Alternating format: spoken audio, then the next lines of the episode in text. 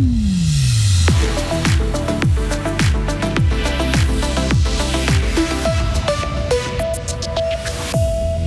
Saison à oublier pour les Dragons. Le club tire son bilan qui n'est pas très reluisant. La douloureuse, les factures d'électricité vont continuer d'augmenter en 2024, annonce déjà groupée. Et solution trouvée à Bulle pour les enfants qui fréquentaient l'accueil extrascolaire des Zoubilous, une structure qui a dû fermer du jour au lendemain. Pour notre week-end, euh, demain, des nuages, mais un peu de soleil l'après-midi, 14 à 16 degrés pour les maximales. Voici le journal de Karine Baumgartner. Bonsoir Karine. Bonsoir Rio, bonsoir à toutes et tous. Le constat est sévère. La saison de Fribourg-Gotteron a été globalement un échec. Ce sont les mots prononcés ce matin par les dirigeants du club en conférence de presse. Faut-il le rappeler, les Dragons n'ont pas franchi l'obstacle pré-playoff contre Lugano. Plus généralement, durant cette saison, les Fribourgeois n'ont jamais trouvé le bon rythme. Et malgré une avance confortable au classement en début d'année, ils se sont effondrés jusqu'au début du mois de mars. Écoutez l'analyse de Christian Dubé, directeur sportif et entraîneur de la première équipe. On doit avoir une certaine constance dans l'organisation et dans l'équipe. On ne peut pas se satisfaire d'avoir une bonne saison, une mauvaise saison, une bonne saison. Chacun doit se professionnaliser, chacun doit se regarder dans le miroir, chacun doit avoir une envie de venir à la patinoire puis de, de, vouloir faire mieux. Euh, je trouve qu'il y a une certaine satisfaction partout. C'est pas acceptable pour moi. Tu euh, tu peux pas avoir euh, euh, des, des staffs, des coachs, des ci, des ça qui en veulent plus que, que, les joueurs. Ça, c'est- pas acceptable. Si tu veux si tu veux avoir euh, de la performance et tout, tu dois venir à la patinoire puis donner un minimum. Et ça, je crois qu'on doit mieux faire dans le futur. Et pour l'instant, Christian Dubé conserve sa place et des discussions doivent encore avoir lieu ces prochains jours. Au chapitre des satisfactions, les dirigeants ont tenu à mettre en avant le très bon parcours de l'équipe féminine qui a décroché sa promotion en Liga, tout comme le taux de remplissage de la patinoire de la BCF Arena qui a avoisiné les 100%.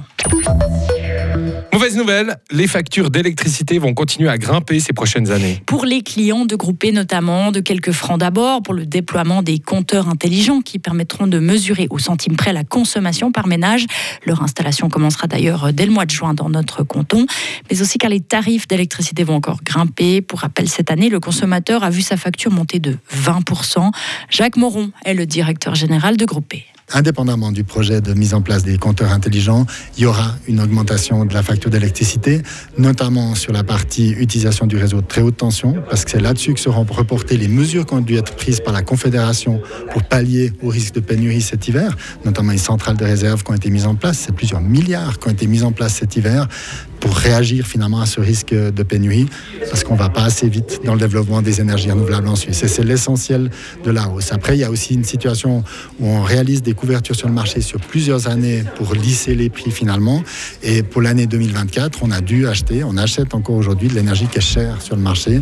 Je rappelle que Groupé ne, ne produit que 40% de l'énergie qui est vendue à ses clients. Le reste, on est dépendant de ce qui se passe sur le marché. Raison pour laquelle on veut à tout prix augmenter les moyens de production, surtout en hiver où l'énergie est chère et va être probablement de plus en plus chère dans les années à venir. Et pour l'installation des compteurs intelligents groupés investit 90 millions de francs pour installer 250 000 appareils auprès de l'ensemble de ses clients. Cette décision fait suite à une exigence fédérale. C'est bientôt la fin de l'hiver et la menace de pénurie d'énergie s'éloigne. Du coup, le Conseil fédéral a décidé aujourd'hui d'assouplir certaines mesures préventives. À partir du 1er avril, la production des centrales hydroélectriques sera diminuée, une mesure levée avec un mois d'avance. Les explications de notre correspondante à Berne, Marie Vuemier. Pour préserver les lacs et les rivières, les centrales n'ont pas le droit de pomper trop d'eau d'un coup. Elles doivent laisser un débit résiduel, notamment pour ne pas mettre en danger les écosystèmes. Mais face au risque de pénurie d'énergie, le Conseil fédéral a diminué ce débit résiduel en septembre dernier. Les centrales ont donc pu prélever plus d'eau que d'habitude et ainsi produire plus d'électricité. Cette mesure n'est aujourd'hui plus justifiée et prendra fin au 1er avril, ce qui permettra de faciliter la migration de plusieurs espèces menacées de poissons comme l'ombre et la naze. Entre mars et avril, ces espèces parcourent souvent de longues distances pour se reproduire et le gouvernement veut limiter au maximum les obstacles qu'elles auront à franchir. Mais l'alerte pénurie n'est pas complètement levée. La situation reste incertaine pour l'hiver prochain. Le Conseil fédéral appelle donc la population et les collectivités à continuer d'économiser l'énergie. La ville de Bulle a trouvé une solution pour tous les enfants qui allaient à l'accueil extrascolaire, les Zoubilous. Cette structure a dû fermer du jour au lendemain. On se rappelle, on s'en rappelle, début mars, les parents de 113 enfants ont donc dû trouver un autre moyen de garde en catastrophe.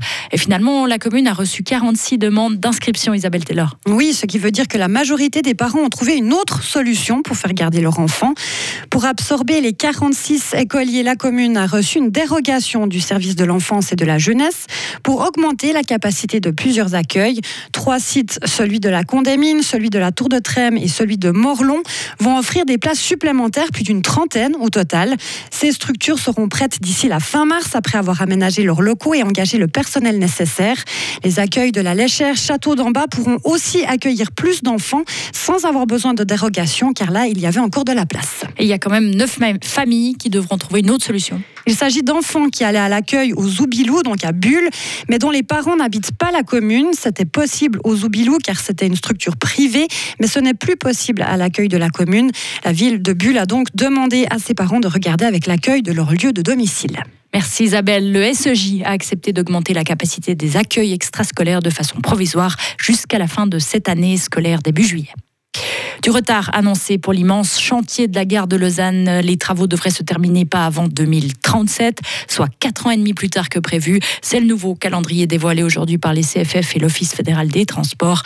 Les plans ont été revus par rapport au projet initial. Du coup, les quais seront plus larges. Mais de leur côté, le canton de Vaud et la ville de Lausanne se sont dit très déçus et inquiets.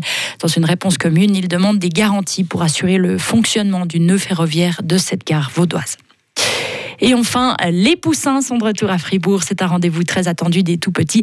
L'exposition Poussins du musée d'histoire naturelle de Fribourg. Les petites bêtes seront bel et bien visibles dès demain. Les visiteurs pourront s'y découvrir ou redécouvrir de nombreuses espèces d'oiseaux.